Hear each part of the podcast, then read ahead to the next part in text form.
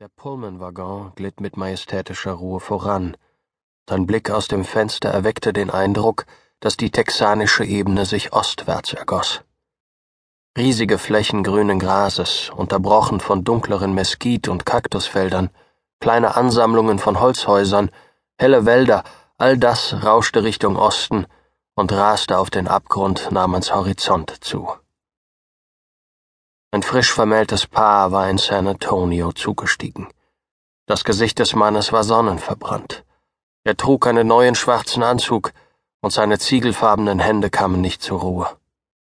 Immer wieder sah er zufrieden an sich herunter. Er saß da, die Hände auf den Knien, wie ein Mann, der beim Friseur wartet. Ab und zu sah er verstohlen und schüchtern nach den anderen Passagieren. Die Braut war keine schöne Frau und jung war sie auch nicht. Sie trug ein blaues Kaschmirkleid mit großen Stahlknöpfen. Andauernd verdrehte sie ihren Kopf, um ihre Puffärmel zu betrachten, die sehr steif und hoch in die Luft ragten.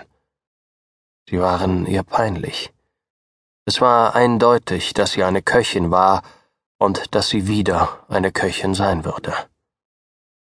Als sie in den Waggon eingestiegen war, hatten einige Passagiere sie unverhohlen angesehen, und sie war errötet. Es war ein merkwürdiger Anblick gewesen, eine Frau von niedrigstem Stand, deren Gesicht keinerlei Emotion verriet, und doch war sie rot geworden. Das Paar schien sehr glücklich zu sein. Schon mal in einem Salonwagen gewesen? fragte er mit einem Lächeln. Nein, antwortete sie, noch nie. Ist wunderbar, nicht wahr? Und wie? Wir bleiben noch ein bisschen hier, dann gehen wir in den Speisewagen und lassen uns ordentlich was auftischen. Das Beste vom Besten. Ja, wird uns einen Dollar kosten. Einen Dollar, rief die Braut aus. Das ist zu viel, Jack. Das können wir uns nicht leisten. Auf dieser Reise schon, antwortete er tapfer. Heute ist nichts zu teuer. Dann erklärte er ihr die Eisenbahnroute. Weißt du, es sind tausend Meilen von einem Ende von Texas bis zum anderen, und dieser Zug fährt glatt durch und hält nur viermal. Seine Stimme klang, als ob der Zug ihm gehöre. Er wies auf die luxuriöse Ausstattung des Waggons hin, und wirklich wurden ihre Augen größer, als sie den dunkelgrünen Samt betrachtete, das funkelnde Kupfer, Silber, all das Glas, das Holz, das dunkel schimmerte. An der Decke waren grüne und silberne Fresken. Für die beiden symbolisierte die Schönheit dieses Waggons den Moment ihrer Eheschließung, die an diesem Morgen in San Antonio stattgefunden hatte. Sie waren nun ein Ehepaar, und dies war ihr Wagen. Das Gesicht des Mannes strahlte derart glückselig, dass es dem schwarzen Schaffner geradezu lächerlich vorkam. Er betrachtete die beiden von weitem, und bedachte sie von Zeit zu Zeit mit einem amüsierten, überheblichen Grinsen. Dann und wann schüchterte er sie mit seiner zur Schau gestellten Dienstbeflissenheit ein, jedoch so geschickt, dass sie die Schikane gar nicht bemerkten. Er tyrannisierte die Unwissenden, aber sie vergaßen schnell, dass einige Mitreisende sie ab und an mit einem hämisch vergnügten Blick bedachten. Sie glaubten wohl, dass die anderen ihre Freude teilten. Wir werden um drei Uhr zweiundvierzig in Yellow Sky ankommen, sagte er und sah ihr zärtlich in die Augen. Oh, wirklich, sagte sie, als ob sie das zum ersten Mal hörte. Sich überrascht zu zeigen schien ihr die Aufgabe einer guten Ehefrau zu sein. Sie nahm eine kleine silberne Uhr aus ihrer Tasche, und während sie sie aufmerksam betrachtete, leuchtete das Gesicht ihres Mannes vor Freude. Hab ich in San Antone einem Freund abgekauft, antwortete er fröhlich. Es ist siebzehn Minuten nach zwölf, sagte sie. Sie sah ihn an mit einer Mischung aus Scheu und unbeholfener Koketterie. Ein Mitreisender, der dies bemerkt hatte, setzte ein zynisches Lächeln auf und zwinkerte sich in einem der zahlreichen Spiegel zu. Schließlich machten sie sich auf den Weg in den Speisewagen. Zwei Reihen schwarzer Kellner in blendend weißen Livrees standen dort, und betrachteten das Paar mit zurückgehaltener Neugierde. Die beiden hatten Glück und erwischten einen Kellner, dem es Freude machte, die beiden an die Hand zu nehmen. Er sah sie an wie ein väterlicher Freund, strahlte vor Güte. Das Gönnerhafte in seiner Art, gepaart mit berufsmäßiger Unterwürfigkeit, entging ihnen. Dennoch kehrten sie mit einem Ausdruck der Erleichterung in ihren Waggon zurück. Zur Linken, entlang eines violett schimmernden Hügels, zeigte sich ein kleines Nebelband. Dort floss der Rio Grande. Der Zug fuhr schräg auf ihn zu. Dort, wo er auf den Fluss traf, lag Yellow Sky. Je mehr sich der Zug der Stadt näherte, desto unruhiger wurde der frisch gebackene Ehemann. Seine Hände waren unruhig. Wenn seine Braut ihn ansprach, antwortete er fahrig und geistesabwesend. Die Sache war die, etwas lastete auf Jack Potter, und mit jeder Minute wurde diese Last schwerer.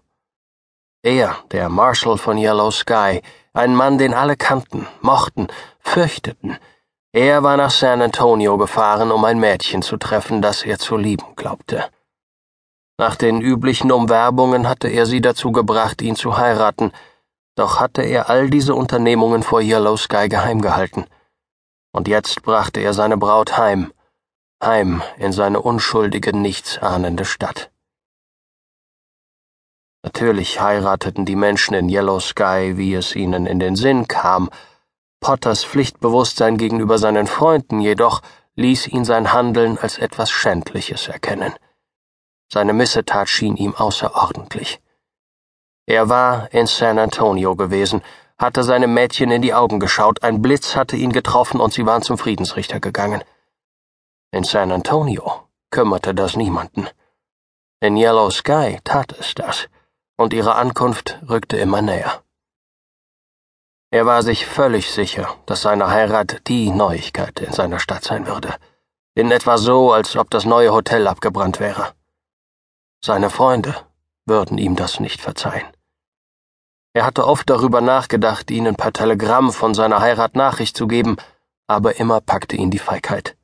Er hatte schlicht Angst.